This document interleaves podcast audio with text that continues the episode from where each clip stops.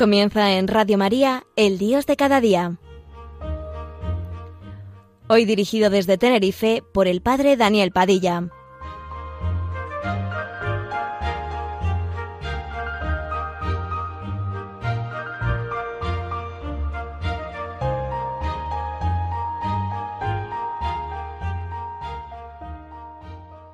Buenos días amigos, con ustedes el Dios de cada día desde Tenerife. Permítanme invitarles a reflexionar en esta mañana un tema que me parece que es hoy fundamental, evangelizadores con espíritu. Hemos celebrado jornadas importantes después de, de la Navidad, como la infancia misionera. Hemos celebrado o estamos celebrando la campaña contra el hambre en el mundo, Manos Unidas y yo creo que si tenemos algo en común todos los cristianos, es que tenemos que ser evangelizadores con espíritu. La tempestad sanitaria del coronavirus ha desenmascarado nuestra, vulnerabilidad y deja al descubierto esas falsas y superfluas seguridades con las que habíamos construido nuestras agendas, nuestros proyectos, rutinas y prioridades. Nos muestra cómo habíamos dejado dormido y abandonado lo que alimenta, sostiene y da fuerza a nuestra vida y a nuestra comunidad. Se cayó el maquillaje de esos estereotipos con los que disfrazábamos nuestros egos, siempre pretenciosos de querer aparentar, y dejó al descubierto una vez más esa bendita pertenencia común de la que no podemos ni queremos evadirnos, esa pertenencia de hermanos. Codiciosos de ganancias, nos hemos dejado absorber por lo material y trastornar por la prisa. No nos hemos detenido ante las llamadas de Dios, no nos hemos despertado ante guerras e injusticias del mundo, no hemos escuchado el grito de los pobres y de nuestro planeta gravemente enfermo, hemos continuado imperturbables pensando en mantenernos siempre sanos en un mundo enfermo. Es el tiempo, pues, para elegir entre lo que cuenta verdaderamente y lo que pasa, para separar lo que es necesario de lo que no lo es, es el tiempo de restablecer el rumbo de la vida hacia el Señor y hacia los demás. Frente al sufrimiento donde se mide el verdadero desarrollo de nuestro pueblo, descubrimos y experimentamos la oración sacerdotal de Jesús. Que todos sean uno, nos dice en el capítulo 17 de San Juan. Y en estas horas de sufrimiento que vivimos, ¿cuántos han reaccionado dando la propia vida? Es la fuerza operante del Espíritu derramada y plasmada en valientes y generosas entregas de gentes normales y corrientes, aunque ellas quizá no lo saben. Esta es la vida del Espíritu que en este tiempo queremos avivar en nosotros. Para ello vamos a reflexionar en torno a dos preguntas. ¿Quién es el Espíritu Santo para mí? ¿Y qué velas he de desplegar para que el viento de Dios empuje mi barca. Empecemos pues. ¿Quién es el Espíritu Santo para mí? En esta primera cuestión la respuesta ha de ser personal, pero nos puede ayudar el cardenal Martini, que respondió sabiamente diciendo, es la fuerza de Cristo en nosotros. Es una fuerza orientadora, constructiva, de novedad creativa y de consolación. Es una fuerza orientadora, sí, porque nos hace descubrir las huellas del plan amoroso de Dios en todas nuestras cosas y acontecimientos. Es una fuerza constructiva porque despliega en la vida cotidiana de la comunidad unos frutos que nos permiten reconocer la presencia del Espíritu de Cristo vivo entre nosotros, construyendo la comunidad con delicadeza. Tenemos el riesgo de hacer muchas cosas buenas, de cansarnos mucho, pero sin una verdadera fecundidad. Recordemos el Salmo, si el Señor no construye la casa, en vano se cansan los albañiles.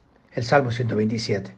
El fundamento de nuestra vida no es lo que hacemos, sino lo que Dios hace en nosotros. Lo repito, el fundamento de nuestra vida no es lo que hacemos, sino lo que Dios hace en nosotros. Es también una fuerza de novedad creativa porque, así como el agua de manantial se renueva continuamente, de igual modo nos muestra siempre las soluciones más sencillas para las situaciones más complicadas. Y finalmente es una fuerza de consolación, porque nos anima a abrazar todas las contrariedades del tiempo presente, abandonando por un instante nuestro afán de omnipotencia y posesión para darle espacio a la creatividad que solo el Espíritu es capaz de suscitar.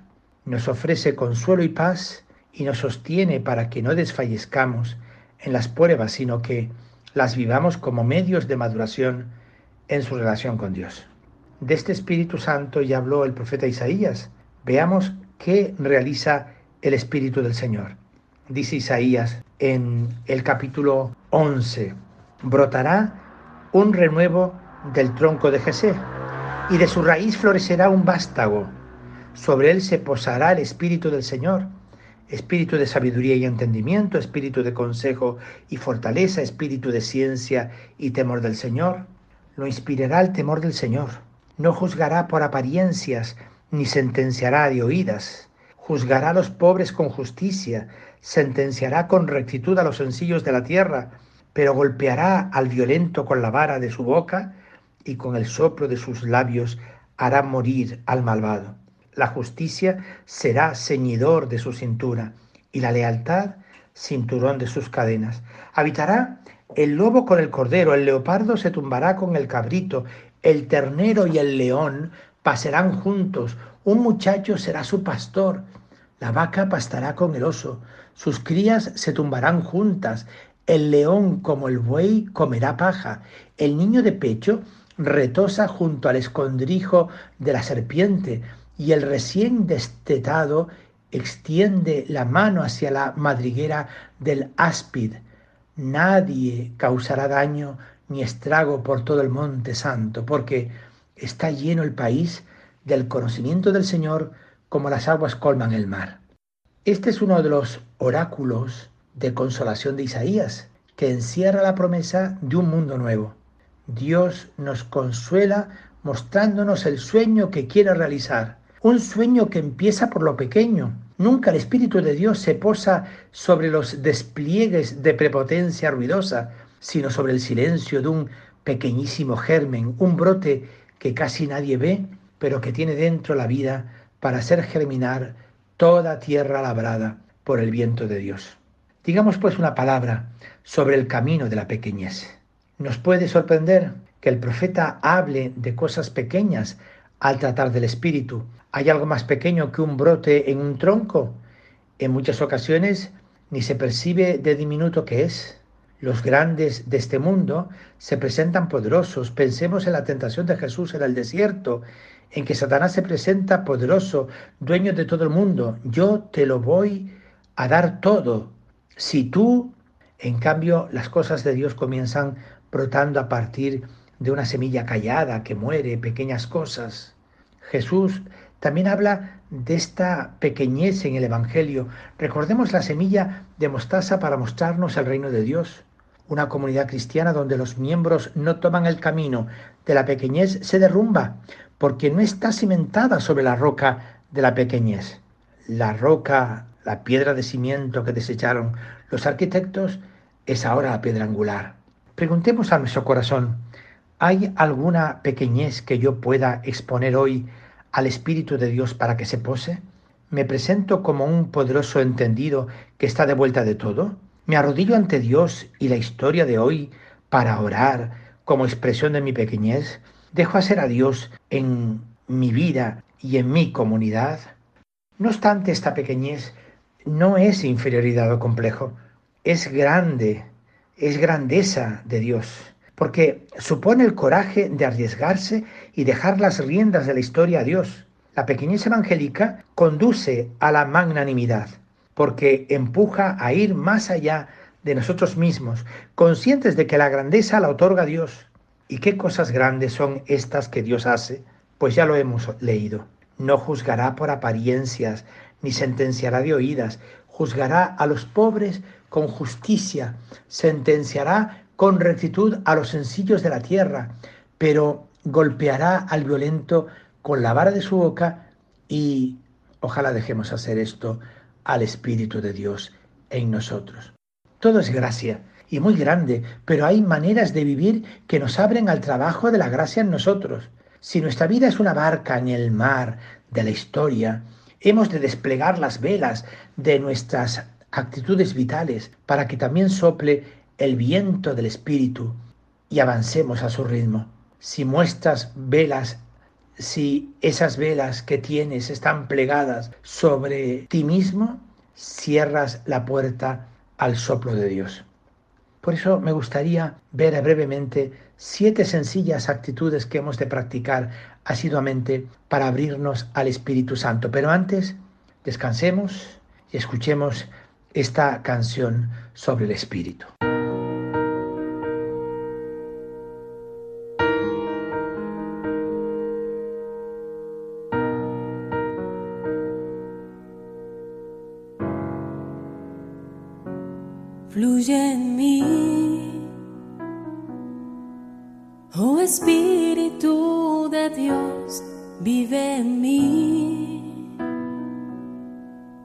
Con tu fuerza, con tu amor, que te pueda ver,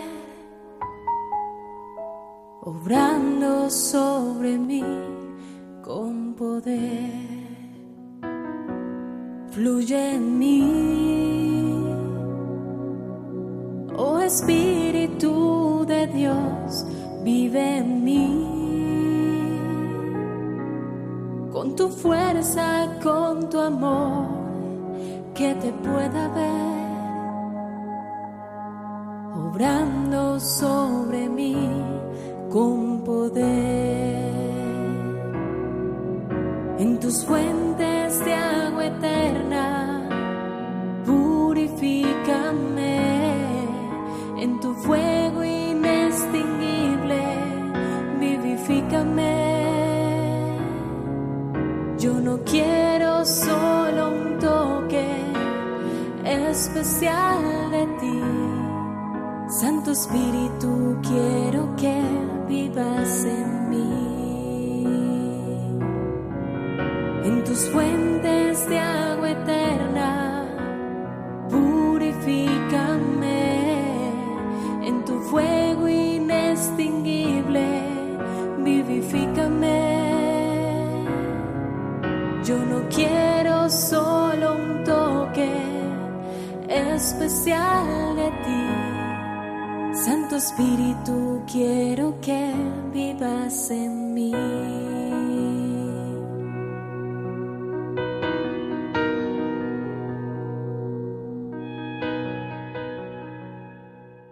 Seguro que descansar en el Espíritu con esta canción nos ha venido muy bien en un rato de silencio y en un rato de adoración. Pero mm, decíamos que hace falta desplegar velas al viento de Dios.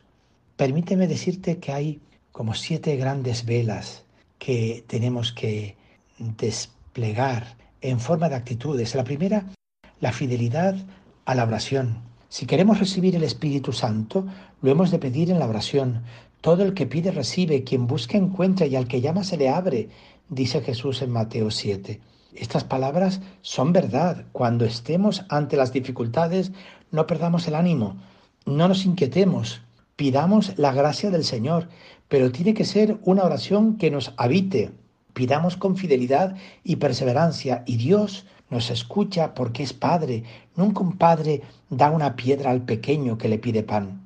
Él escucha mi vida. Acojamos esta presencia gratuita de Dios, escuchador, ya que normalmente estamos ausentes a su compañía en nuestro caminar. Caminamos al margen de Dios en tantas y tantas ocasiones. La segunda vela que tenemos que desplegar es la confianza para recibir el Espíritu Santo. Hay momentos en los que es difícil confiar, situaciones en las que no se ve solución rápida ni salida, pero si en vez de dudar confío a mi Padre lo que no sé solucionar, se nos abre la puerta a la gracia del Señor y su Espíritu nos ayuda a resolver lo que traemos entre manos. Claro que para esto necesitamos una gran humildad. Sí, humildad es la tercera gran vela que hay que desplegar. Dios da su gracia a los humildes, dice el apóstol Pedro en su primera carta. Esta verdad es un apoyo firme para todos los que necesitamos de la gracia de Dios. Entre los muchos significados de la humanidad, me quedo con el de San Benito, vivir bajo la mirada de Dios. Eso es lo que San Benito entiende por humildad, a la sombra de sus ojos que acogen y apoyan sin maltratar límites. Las demás miradas dejan entonces de tener peso y se cosecha como fruto la alegría de hacer el bien sin más recompensa que vivir en la presencia amorosa de Dios. El gran defecto que hace huir al Espíritu Santo es la soberbia solapada, que bajo apariencia de servicio pretende dominar a los demás, a las situaciones, para que los demás vean mi despliegue de actividades y me valoren. Esta altanería lleva a estar por encima de los demás que a los ojos soberbios nunca dan la talla. Este orgullo tiene como fruto el desprecio a los demás y no despliega las velas de la barquilla en que navego, sino que genera desencanto y amargura. El humilde, según el molde del Evangelio, reconoce al otro, sana heridas, construye puentes, estrecha lazos y ayuda a llevar las cargas de los demás. Y esto porque tiene un corazón lleno de docilidad. Obediencia. Obediencia es la cuarta vela que tenemos que desplegar. Tal como dice la Escritura, Dios da su espíritu a los que lo obedecen. Obedece el que al escuchar la palabra de Dios en la vida y en los acontecimientos vive la experiencia de que otro le ciñe y le lleva por donde no quería. Hemos dicho que la obediencia consiste en obedecer lo que sucede, la enfermedad, la descalificación de los demás, por ejemplo. Esta senda no la elegimos, pero si se acepta en diálogo con el Señor, se convierte en canal del Espíritu de Dios que se hace presente, fortalece, consuela y conduce a vivir ese momento negativo como, como un bien inestimable para la persona. Esta docilidad solo es posible para nuestras voluntades rebeldes si nos entregamos a la oración continua y huimos de toda palabrería. En este sentido, es iluminadora carta de los Corintios de San Clemente de Roma, en la que nos exhorta, revistámonos de concordia, manteniéndonos en la humildad, apartándonos de toda murmuración y de toda crítica, manifestando nuestra justicia más por medio de nuestras obras que con nuestras palabras. Porque está escrito, ¿va a quedar sin respuesta tal palabrería? ¿Va a tener razón el charlatán? No seas excesivo en tus palabras. Sí, callar, orar y amar obedeciendo son velas potentes desplegadas ante Dios. Y para ello, un paso importante, estar aquí y ahora con todo el ser. Vivir el momento presente. A veces, con los miedos al futuro, perdemos la atención al presente y cerramos una vela importante donde sopla el viento de Dios con fuerza. Elegir cada día, estar atentos al paso de Dios hoy, sin inquietarnos por nada, es una forma de dejar que nuestra vida la conduzca a Él. No nos resulta fácil porque normalmente queremos tener todo asegurado y programado para no temer ni tener imprevistos que nos descoloquen. Pero al Espíritu Santo le gusta la sorpresa, la lógica de lo no esperado, la capacidad de asombro, la intensidad de la alegría por lo encontrado hoy que ayer habíamos perdido, la fiesta de la vida recuperada. De hecho, lo que Él realiza es sorprendente. El lobo vivirá con el cordero, el león como el buey comerá paja, nadie causará daño en mi monte santo. Esto es inaudito. ¿Cómo será posible en nuestras frágiles comunidades?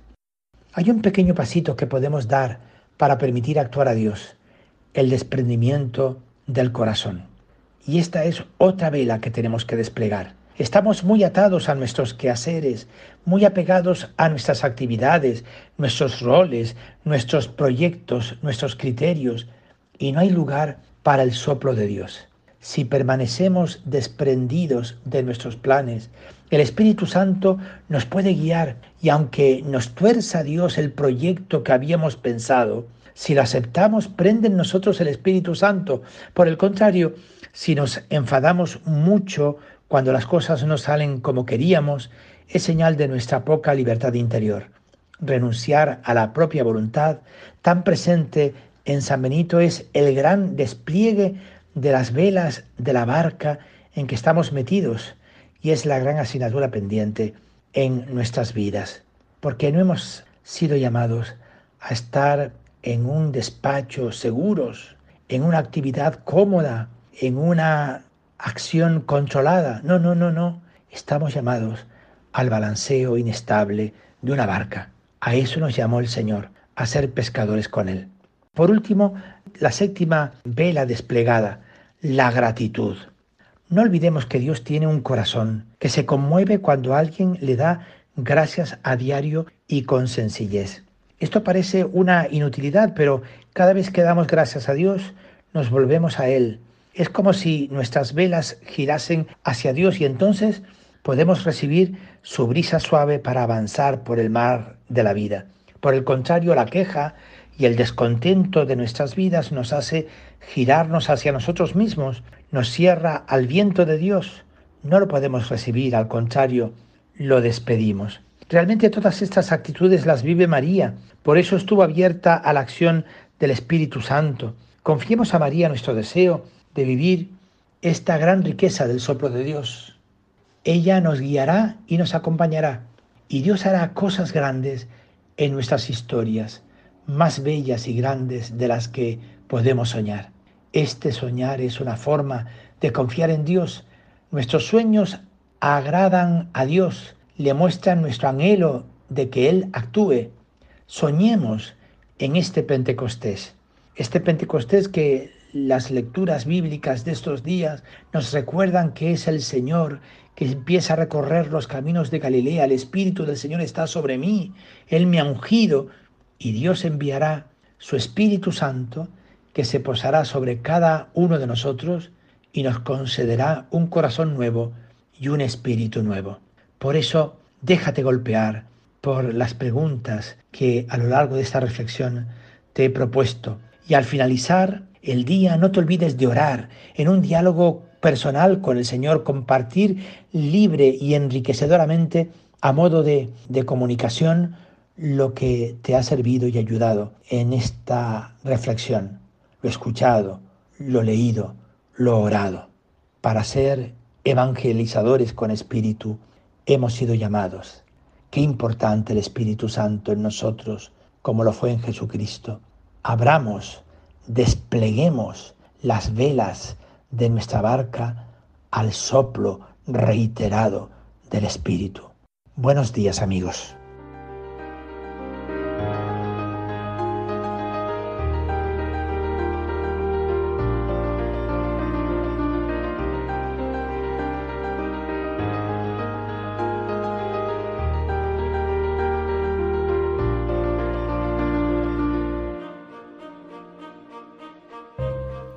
Finaliza así en Radio María, El Dios de cada día, hoy dirigido desde Tenerife por el Padre Daniel Padilla.